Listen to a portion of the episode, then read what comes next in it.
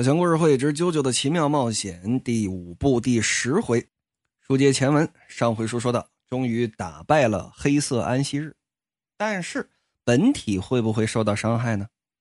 说是不是因为这黑色安息日死了，这本体波尔波就跟着死了呢？就见康一啊，噔噔噔噔往旁边的这公用电话亭就跑。那支箭，那支箭跟日本的那支是一样，又出现在意大利了，这就意味着。被那支箭刺中的牺牲者又会不断增加。我要打电话，我要通知成太郎先生。嘣儿，就见啾啾走过来，把这电话给摁了。从画面上表现，嗯，行吧。从画面上表现，为什么我想笑呢？因为康一的身高是绝对够不到电话听筒的，而且从画面表现力来讲，康一仅仅到啾啾的腰那里，甚至仅仅到裆那里。啊，你就琢磨什么个儿吧。但是从数值上来讲，呃，啾啾也就是五桥，五桥多高呢？一米七二，康一呢一米五七，两个人仅仅差十五厘米而已。嗯，不得不说，啾鲁诺酒吧呢真的是啾啾系列当中应当是最矮的主人公了，连第六部的徐哥都一米七四。那有人问第七部跟第八部呢？呃，第七部、第八部目前官方没有给出准确的身高数据，所以并不知道第七部的 Johnny 跟第八部的定柱到底是多高。总之，这边五桥把这电话给摁了。哎，你你干什么？你刚刚说，替身的使者的数量会增加。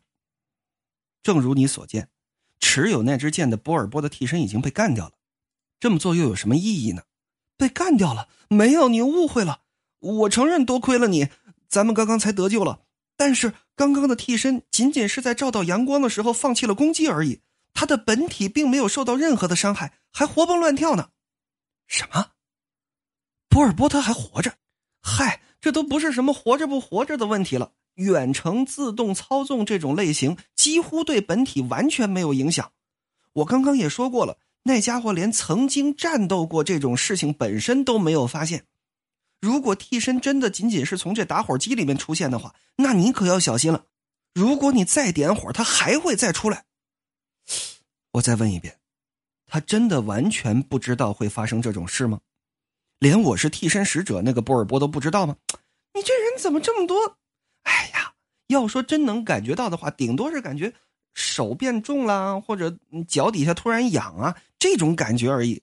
他肯定不知道你是替身使者。你赶紧把手拿开，我还要打电话呢。对不起，我不能让你打这个电话。为什么？我请求你不要打这个电话。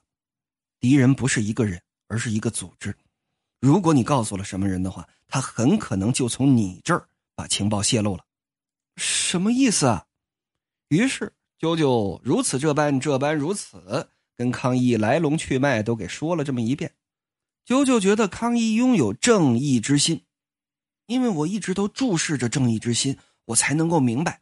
二桥我见过，三桥我见过，四桥我也见过。正因为我在杜王厅一直注视着那三个人，一直注视着继承了焦斯塔家族血脉的人，现在焦鲁诺注视着那个无辜牺牲的老爷爷，他的眼中也有正义之心，他的体内的确继承了焦斯塔家族的意志。那你打算去干什么呢？书要简言。下一个画面，二十四小时过去了，啾啾把这打火机又放到了波尔波牢门这铁盘上。博尔伯根里边，呵，好家伙，正吃着这么一张无比大的披萨饼。我不知道各位的家乡有没有这种嗯 教育小孩的故事。说你就懒啊，你就懒。说从前啊，有这么个懒人，什么活都不干，动都不乐意动。平常啊，都是他媳妇伺候他。哎，有这么一天，这媳妇一定得回趟娘家。但是呢，这懒人不愿意走，怎么办呢？得了吧，给他烙了这么一张大饼啊，给套在脖子上了。啊，说你要饿了就张嘴就吃啊！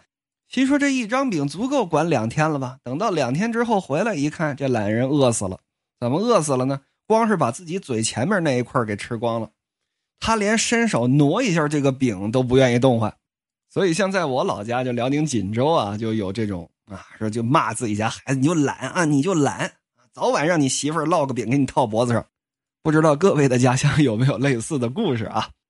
此时，这博尔波倒是不用往脖子上套，因为他压根就没脖子，呼囊呼囊呼囊呼，吃着披萨吃的这个香啊！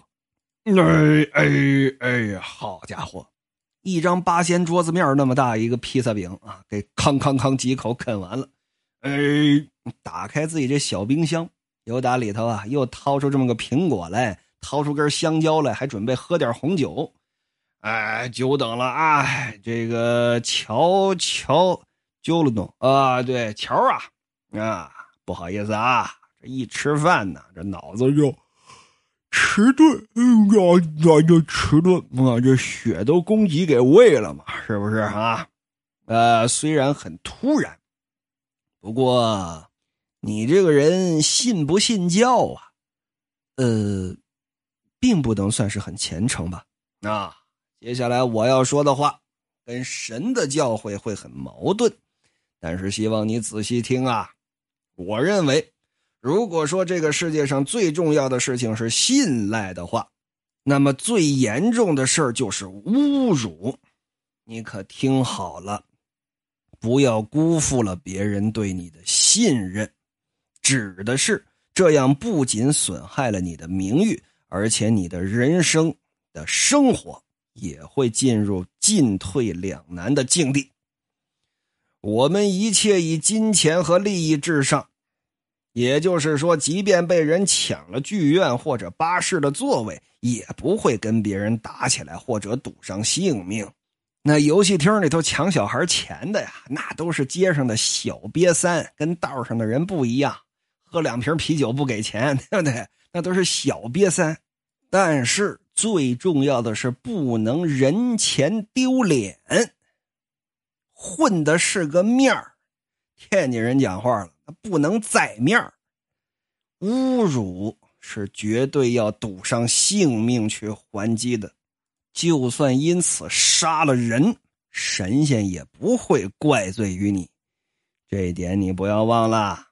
恭喜你，我认可你加入我们社团。因为你把打火机拿出来了，非常值得信赖的，没有让火熄灭，你成功了。说着，往旁边这铁盘上放了这么一个徽章，这个徽章就是我们的组织热情派雄的徽章，证明你加入了我们这个社团。嗯，小强好像之前在录啾啾系列的时候提到过，就是我从上大学开始。二零零四年，我读大学，然后开始接触网络的这些民间的自发的汉化组所进行的这些汉化的漫画，呃，真的是受益良多。其中有一个就是印象非常深刻啊，就叫做“啾啾热情汉化组”。当时我还不懂得“啾啾”是到底是什么，所以呢，就一直叫“热情汉化组”。直到后来看了《啾啾》第五部的漫画之后，才知道哦，原来梗出自于这里。在这儿，仅以我个人啊，感谢一下所有的从事汉化工作的各位朋友们。如果没有你们的无私的付出和努力，很多的优秀作品我们都看不到。就算看到了，也没有办法理解。不多感慨了，翻回头来接着说故事。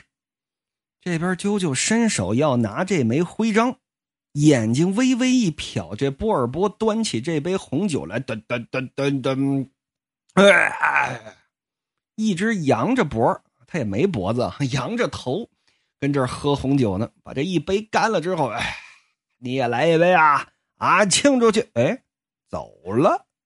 隔着玻璃一看，这孩子怎么走了？这这个小鬼还真就耿直的守了这打火机二十四个小时，还是说重新打着火之后成了替身使者呢？嘿嘿嘿，无所谓。总之，他活着把火焰带来了。像我这种老混混最喜欢这种小流氓了。年轻，什么都不懂，特别好利用。不管他是哪种情况，对组织而言都很是方便。嗯，说到这儿，这么一扭头一看，自己啊，这冰箱门开了。我记得我把冰箱门关好了。这吃完饭之后，这血都供给胃了，这脑子是不大好。砰！把这冰箱门这么一关，嗯，那接下来吃点什么呢？你紧着说脑子不好还吃啊？那吃不能停，跟这里头闲着也是闲着。哎，这有大香蕉，嘿嘿，我来一个。一剥这香蕉皮，咔啦这么一声，嗯，什么声音？怎么会有这种奇怪的声音？听着像枪响，嗯，没有枪啊！哎，这怎么回事接着扒这香蕉皮，都剥开了之后，往嘴里这么这么一放，就见这香蕉皮瞬间可就变成了一把左轮手枪的扳机，另一片香蕉皮可就变成了保险，怼到嘴里的去这香蕉这果肉。可就变成了这枪杆了。嗯，这这怎么回事？等他意识到自己手上扣着这扳机，也就是这香蕉皮呢，已经晚了啊！操！这一枪，直接给这大胖子波尔多来了个爆头啊！当时连脑浆子带血，啪，可就喷了一墙，那还活个什么劲儿？哼！此时已经走到牢房外面的啾啾。蔑视的看了看监狱的方向，怎么回事啊？就在刚刚那一瞬间，可能这冰箱呢在两米的距离之内啊。虽然从画面表现上来看不是特别的像，但姑且认为在两米的距离之内。趁着波尔波仰着头跟那喝红酒，视线没看着的这个单口，一伸手用黄金体验把一支手枪给变成了一只香蕉。钱文书埋的这扣什么扣呢？说一看到这屋里头有冰箱，有这个有那个，有书有玩具有小提琴，还有手雷还有手枪，哎，就在这儿把这扣给翻出来了，把手枪变成了香蕉，往嘴里这么一塞，嘡来了个爆头。此时啾啾蔑视的看着监狱的方向，你说在面对侮辱这个行为的时候，就算是杀人也能被宽恕？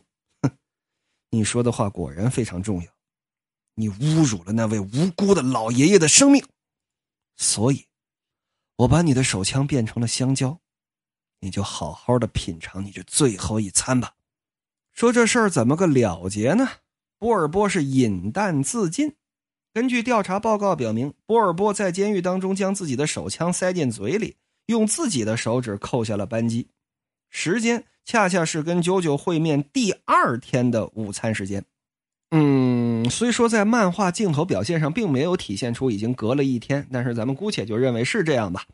由于是密室，手枪也是波尔波自己所拥有的，因此完全驳回他杀的说法。同时，因为替身被毁了，那支剑也因而被毁。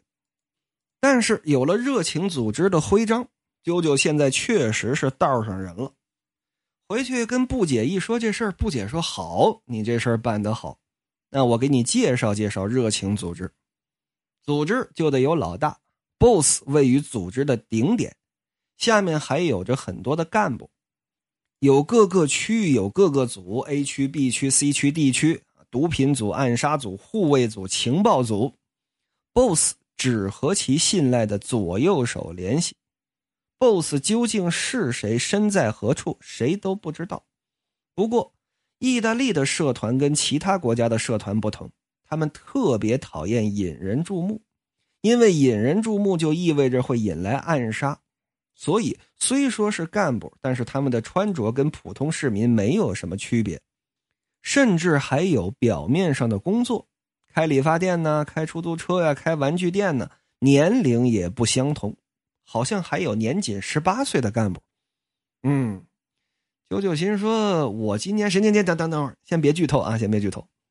但是某处码头可能停着他们属于自己的私人游艇，只要让别人服你，只要能为组织赚取超过数亿的进账，就能够成为干部。而在此之下的，就是我们这些马仔。身为小喽啰的我们，被分为五到十人不等的小组，首先编入小组。”然后在各自的堂口范围内工作。我所在的地盘主要的收益是地下赌庄以及收保护费，其他还有暗杀和毒品买卖。虽说都是同一个组织的成员，但是我不想跟其他的组有什么联系。这就是热情组织的结构。所以 j o l o n o 你我若要接近这个 BOSS，像你说的把他干掉，就必须获得认可。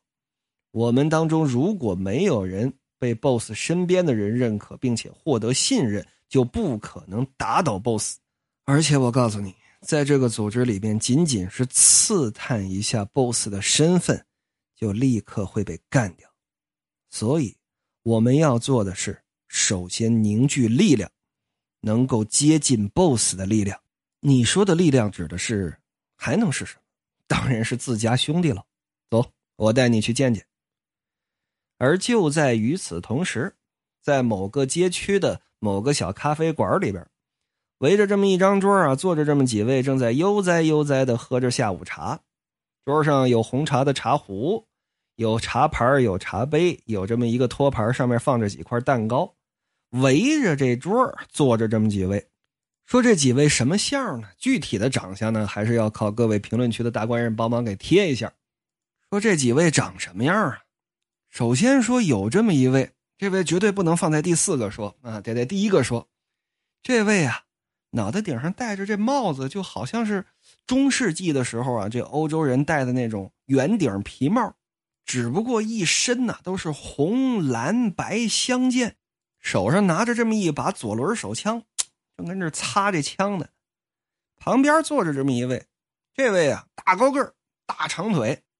大长头发，但这头发是银色的，脑袋上还罩着这么个耳机。这会儿啊，品着红茶，正跟那听歌呢。再看旁边还有两位，一个穿了一身绿啊，一个穿了一身紫。